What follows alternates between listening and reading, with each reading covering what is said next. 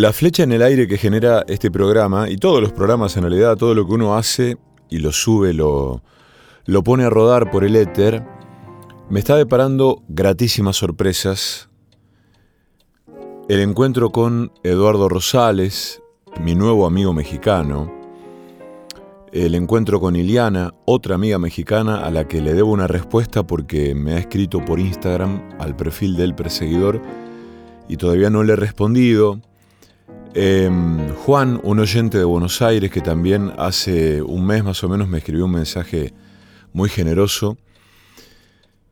Y mm, el viernes tuve un intercambio con una tocaya de apellido, María Vázquez,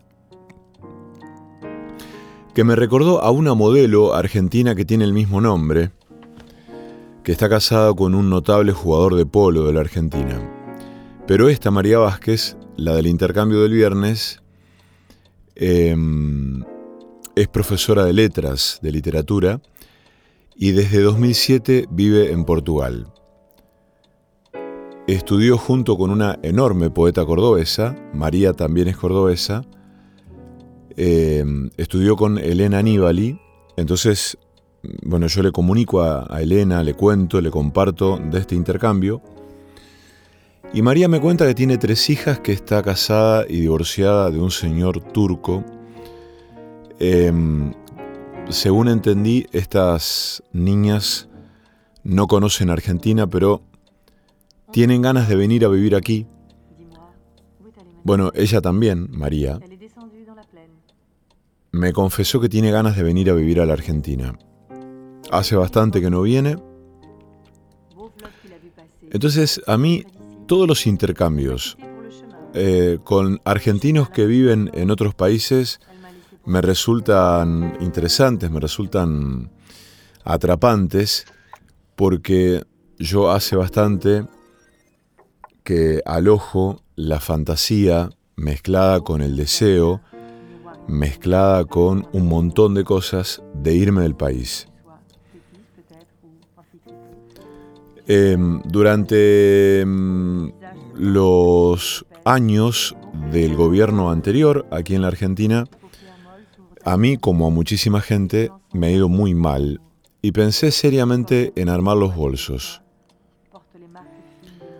Como nunca antes, busqué trabajo por lugares por donde nunca lo hubiera hecho eh, me manejé desde la desesperación, digamos. Eh, asumí esa, esa manera de manejarme como algo natural por, por, ese, por esos meses, digamos, que fueron eternos, interminables y probablemente, sin miedo a exagerar, los peores de mi vida. Em, manejarse desde la, desde la desesperación, al menos a mí no me funciona. Sí es cierto que hay esfuerzos que vale la pena hacer.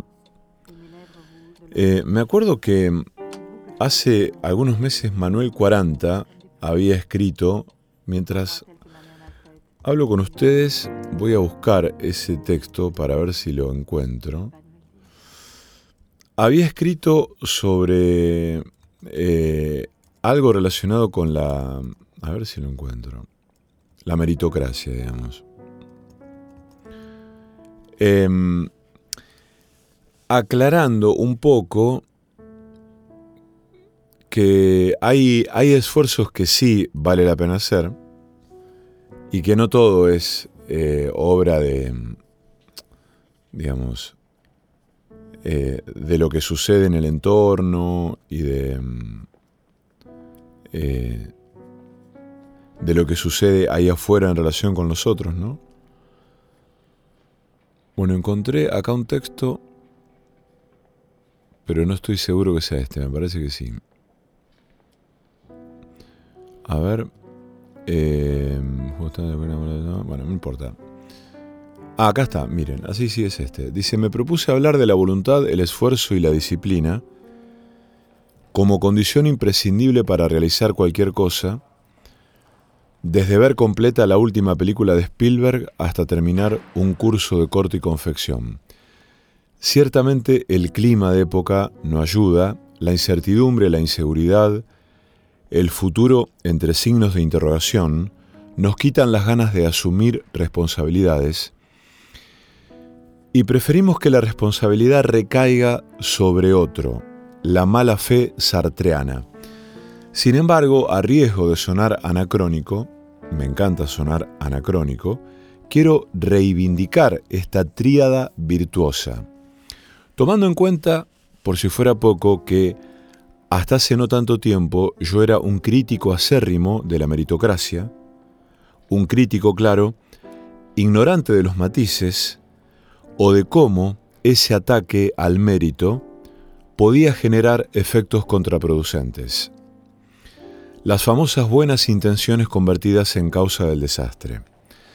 Si la meritocracia naif prescinde de las situaciones particulares, la crítica boba a la meritocracia también las omite. Son dos caras de una misma moneda. Y yo un converso a medias. Seamos categóricos. Nadie pretende destacar las virtudes morales del trabajo alienado, ni sugerir que la aceptación de condiciones laborales de miseria nos transforma en mejores personas. La explotación es la explotación y se defiende sola. Aquí creo hablamos de una materia, si cabe el término, más existencial.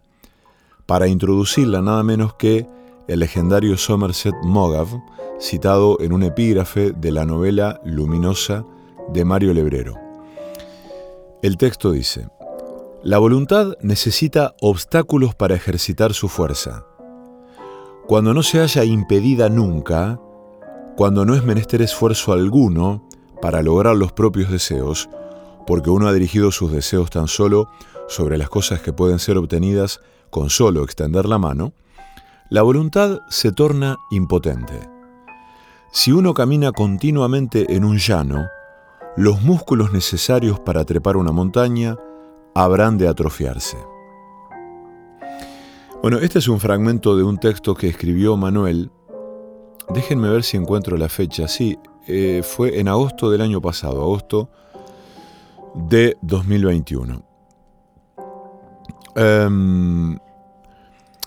La cuestión es que sí, yo durante todo em, el macrismo, digamos, lo pasé muy mal, como mucha gente, una gente alguna, gente que le ha pasado mejor. De hecho, he conocido gente que, em, aún estando en contra de ese gobierno, ha tenido más trabajo, ha obtenido más cosas. Bueno, no fue mi caso. Eh, esos meses despertaron en mí, como nunca antes me había pasado, la idea clara de irme.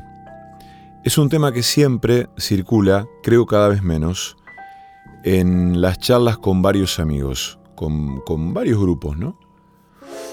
El viernes me escribe por Instagram María Vázquez, argentina cordobesa, profesora en letras, docente, y tuvimos un intercambio febril durante más o menos una hora en el que nos contamos cosas muy personales de la vida de cada uno y mm, yo en realidad paré las antenas y las orejas eh, de un modo especialmente atento cuando ella me cuenta que cuando hizo la titulación, es decir, la, mm, eh, la validación de su título de docente en Portugal, no sé en qué ciudad vive, no, lo, no, no se lo pregunté, vamos a suponer que es Lisboa, me contó que notó que el nivel académico de, en general, de todo lo que mm, encontró en Portugal, es bastante bajo.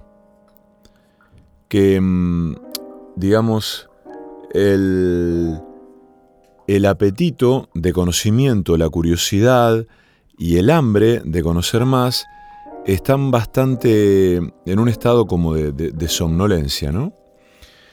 Eh, entonces ella no tardó en concluir que en Argentina el nivel académico en general es muy bueno, es de un nivel muy alto. Eh, son reflexiones probablemente... Mm, ¿Qué palabra utilizaría? Eh, no sé si decir algo livianas, por supuesto relativas, discutibles, son aseveraciones que tienen que ver con lo que ella ha, eh, bueno, ha vivido en ese momento, ¿no? Y me cuenta que nota, ha viajado por algunos países de Europa en todo este tiempo, que hay como una especie de mm, achanchamiento en general, porque la gente en general tiende a, a poder acceder a las cosas tienen más o menos un vehículo, no les cuesta vivir, no les cuesta comer, eh, tienen seguro de desempleo. Me contó que hay muchísima gente que vive del seguro de desempleo y que no hace absolutamente nada de su vida. Nada, ¿eh? Gente que tiene una casa propia, cobra el seguro de desempleo y con eso vive. Entonces es como que no hay, no hay hambre, no hay, no hay apetito, no hay vitalidad, ¿no? no hay movimiento, no hay, no hay angustia, no hay conflicto, no hay tensiones. Y me cuenta que, bueno, van los argentinos dispuestos a, algunos, no todos naturalmente, dispuestos a eh, arreglárselas como pueden con algunos trabajos y demás, y ciertamente les va bien porque tienen ese, eh, el, apetito, ¿no? Van con, la necesidad, con una mano atrás y otra adelante, pero utilizamos esa expresión que se utiliza mm, muchas veces como una, eh, una humorada por aquí, por estas tierras, que es, esto en Europa no se consigue. Y ella me decía que es, cierta esa, esa expresión, que lo que ella extraña profundamente, y por eso está evaluando seriamente volver a, vivir a la Argentina, son los vínculos, son las relaciones. Me cuenta por caso que una mujer de la que es amiga hace más de 10 años eh, nunca la invitó a la casa, a ella. Que no conoce la, casa de esta mujer este, portuguesa. Eh, y así, ¿no? Mil ejemplos, mil casos, mil cosas de, de la vida de María en Portugal, que me escribió porque escuchó eh, un programa donde yo leí hace bastante, creo, algunos textos de Elena Nibali.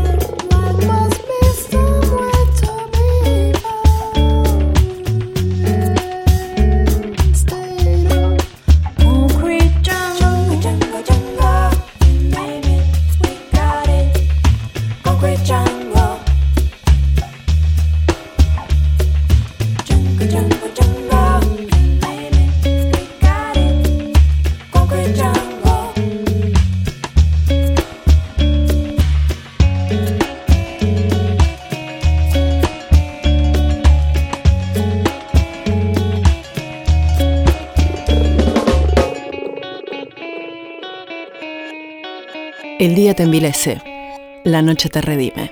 El perseguidor. Esto me llevó, cuando le conté a Elena a, pedirle a Elena algunos poemas, algunas lecturas de algunos poemas. Em, y otra cosa que me llamó la atención en el intercambio con María, que en un momento determinado me mandaba audios, eh, fue maravillarme por el hecho de que no, eh, no perdió su tono cordobés. Eh, eso me, pareció francamente emocionante, ¿no? Me pareció muy, muy emocionante. Por eso hasta tanto Elena nos mande em, algunos poemas suyos leídos por ella misma, em, voy a empezar el programa de hoy con la lectura de un, poema suyo del libro La Casa de la Niebla, uno de mis libros preferidos de Elena Nibali. Em, digo por esto de, de escuchar los textos, los poemas de las voces de sus propios autores, porque aparece otro poema, ¿no? Allí. Pero voy a leer uno que se llama La noche. Asistimos a la noche como animales. Hacemos lo indecible. Encendemos el fuego, queremos hacer la luz. Pero cuando el sol se pone y se diluyen los alambrados, las cortinas, el cuero rojizo de los caballos, las cartas y la memoria de las cartas, nos comienzan los sueños. Trabajan como la muerte, nos desnudan, nos aniñan, nos reducen. No hay salvación para la noche, para los sueños de la noche. Todo el cuerpo es una casa tomada.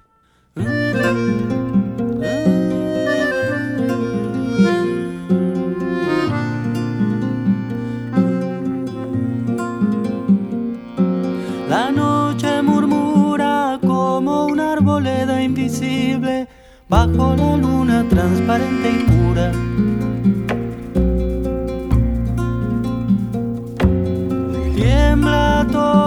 De grillos y de ranas y de infinitos élitros. A la orilla del río de palidez celeste, con tenues encajes de reflejos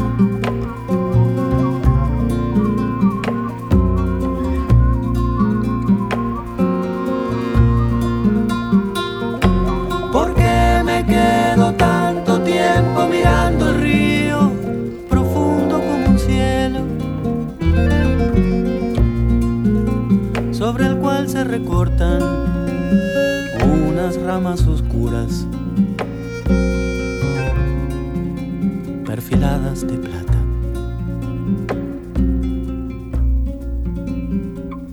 Los álamos están dulcemente solemnes bajo las húmedas estrellas.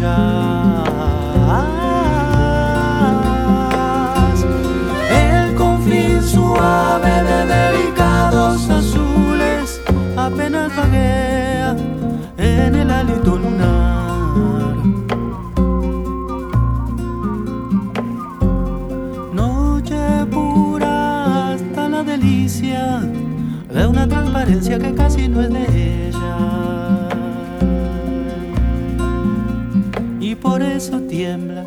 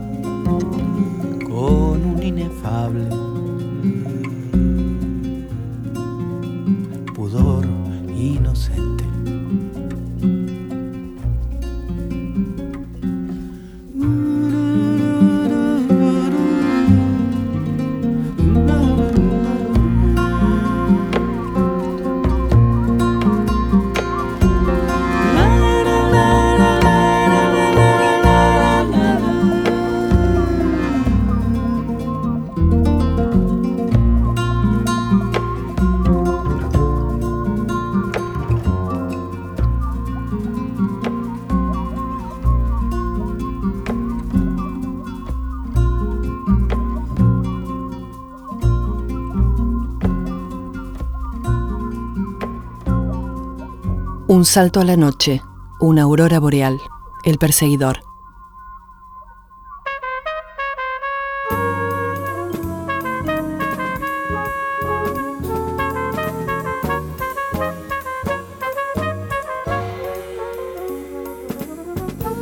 With a song in my heart, I behold your adorable face. Just a song at the start, but it soon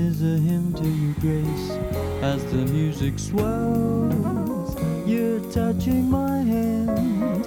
It tells me you're standing near, and at the sound of your voice, heaven opens its portals to me. Can I help but rejoice that a song such as ours came to be? And I always knew I would live life through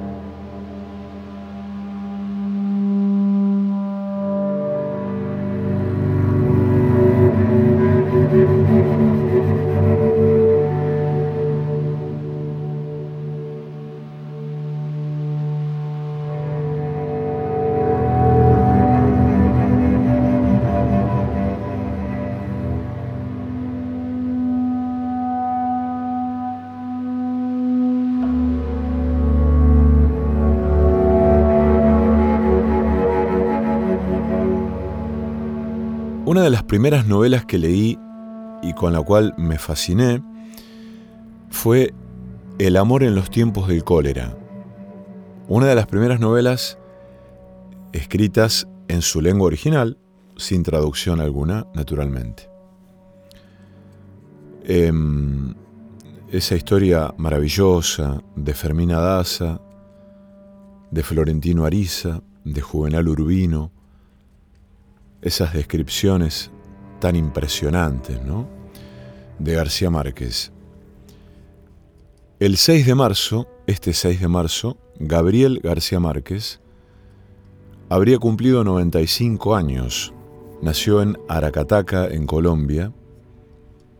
Murió en México el 17 de abril de 2014.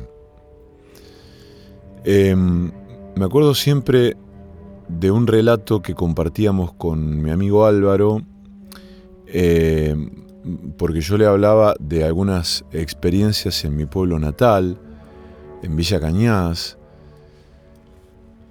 Siempre la, vida en un pueblo eh, resulta ser un, muchas veces un sinónimo de, tedio, de una cosa un poco em, grisácea, que en un momento se torna similar al hartazgo y a la desazón. Bueno, pasa eso, ¿no?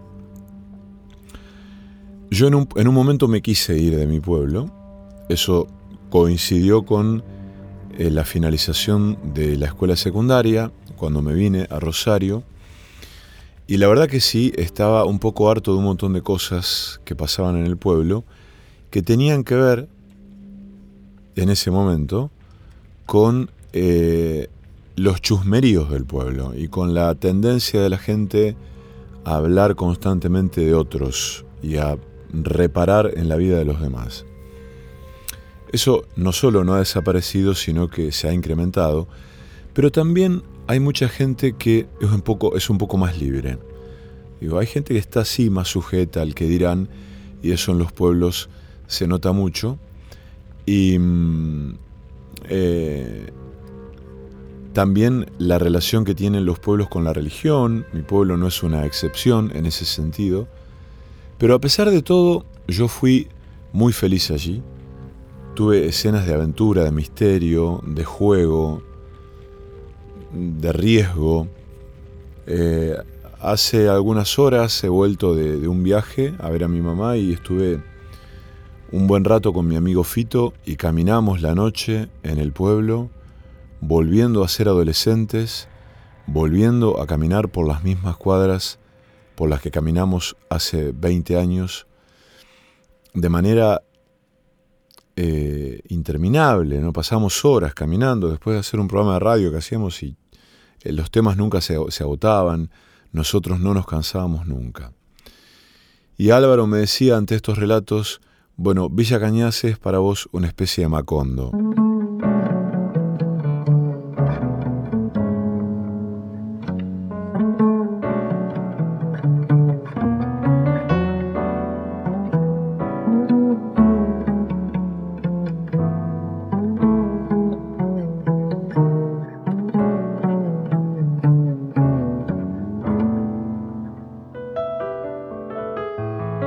Callecitas de barro alumbran el tiempo de nuestra niñez. Hondo silencio pueblero que en las galerías se suele esconder. Callecitas de barro, senderos dormidos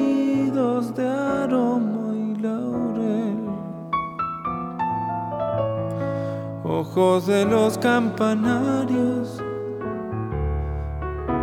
bebiéndose el cielo del jacaranda, ronda de viejos anhelos, bailan las torcasas de la soledad.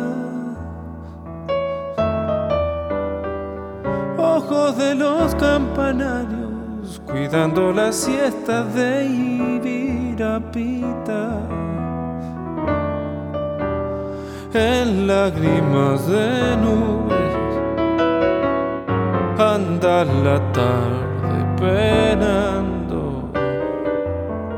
Ay, si pudiera volverme, ay, de mi pueblo olvidado.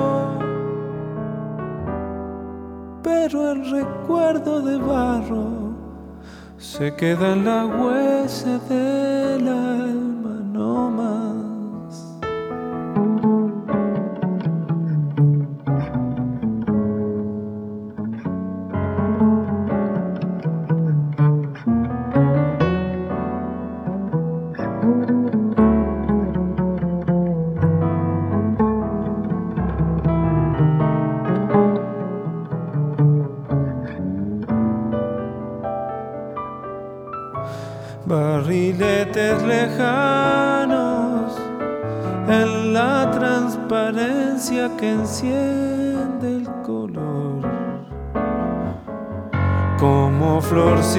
del aire la frente empapada en los charcos del sol. Barriletes lejanos, barcos mensajeros de duelo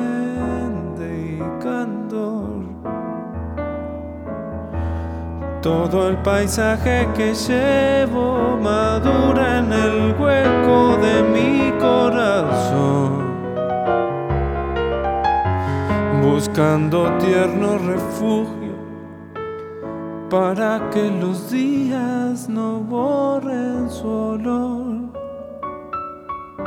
Todo el paisaje que llevo dibuja en el tiempo su lenta canción. En lágrimas de nubes anda la tarde penando. Ay, si pudiera volverme, ay de mi pueblo olvidado pero el recuerdo de barro se queda en la huella del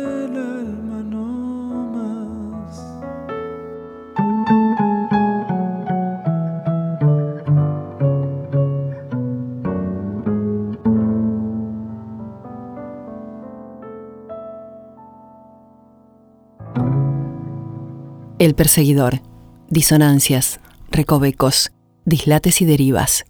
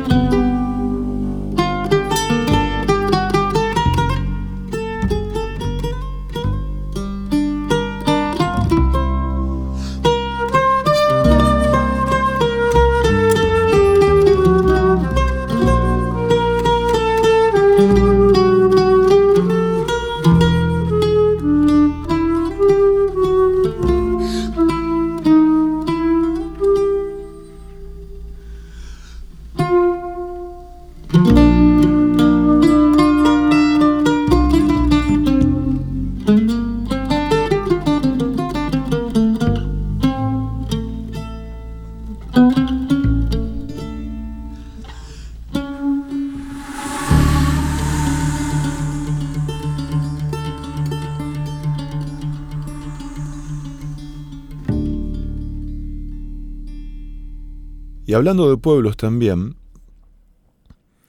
em, voy a leer este texto de García Márquez.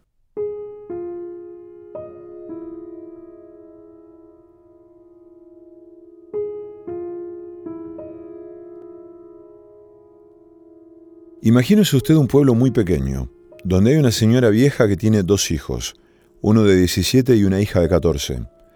Está sirviéndoles el desayuno y tiene una expresión de preocupación.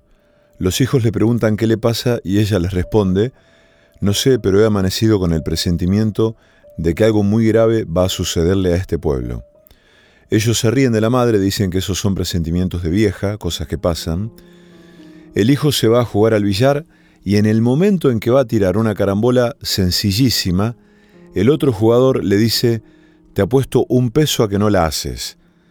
Todos se ríen, él se ríe, tira la carambola y no la hace.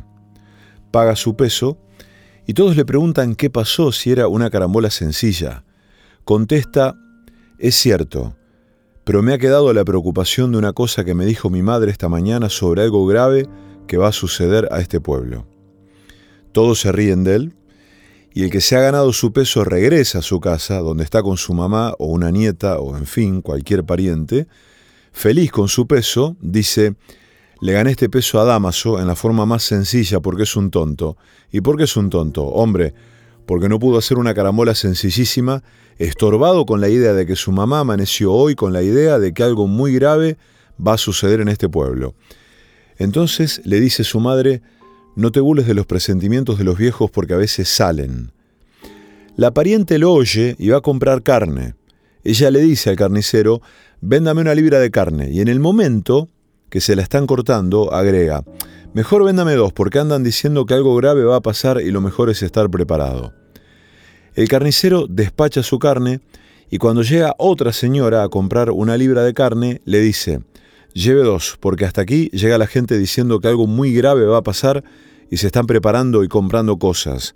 Entonces la vieja responde, tengo varios hijos, mire, mejor deme cuatro libras. Se lleva las cuatro libras. Y para no hacer largo el cuento, diré que el carnicero en media hora agota la carne, mata a otra vaca, se vende todo y se va esparciendo el rumor. Llega el momento en que todo el mundo en el pueblo está esperando que pase algo. Se paralizan las actividades y de pronto, a las dos de la tarde, hace calor como siempre. Alguien dice, ¿se ha dado cuenta del calor que está haciendo? Pero si en este pueblo siempre ha hecho calor. Tanto calor que es pueblo donde los músicos tenían instrumentos remendados con brea y tocaban siempre a la sombra porque si tocaban al sol se les caían a pedazos. Sin embargo, dice uno, a esta hora nunca ha hecho tanto calor. Pero a las dos de la tarde es cuando hay más calor. Sí, pero no tanto calor como ahora. ¿eh? Al pueblo desierto, a la plaza desierta, baja de pronto un pajarito y se corre la voz. Hay un pajarito en la plaza. Y viene todo el mundo espantado a ver el pajarito. Pero señores, siempre ha habido pajaritos que bajan, sí, pero nunca hasta ahora. Llega un momento de tal tensión para los habitantes del pueblo que todos están desesperados por irse y no tienen el valor de hacerlo. Yo sí soy muy macho, grita uno, yo me voy agarra sus muebles, sus hijos, sus animales, los mete en una carreta y atraviesa la calle central donde está el pobre pueblo viéndolo.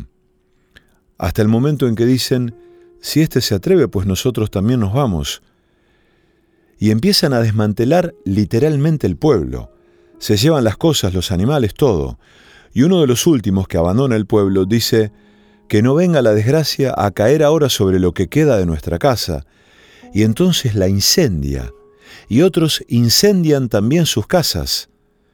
Huyen en un tremendo y verdadero pánico como en un éxodo de guerra, y en medio de ellos va la señora que tuvo el presagio clamando, yo dije que algo muy grave iba a pasar, ¿eh? y me dijeron que estaba loca.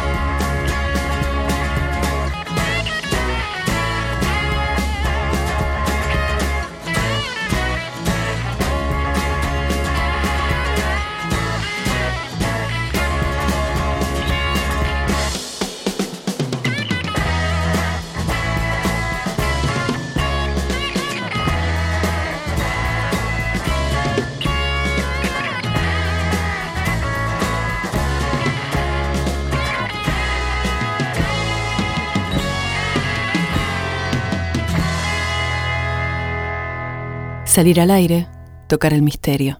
El perseguidor.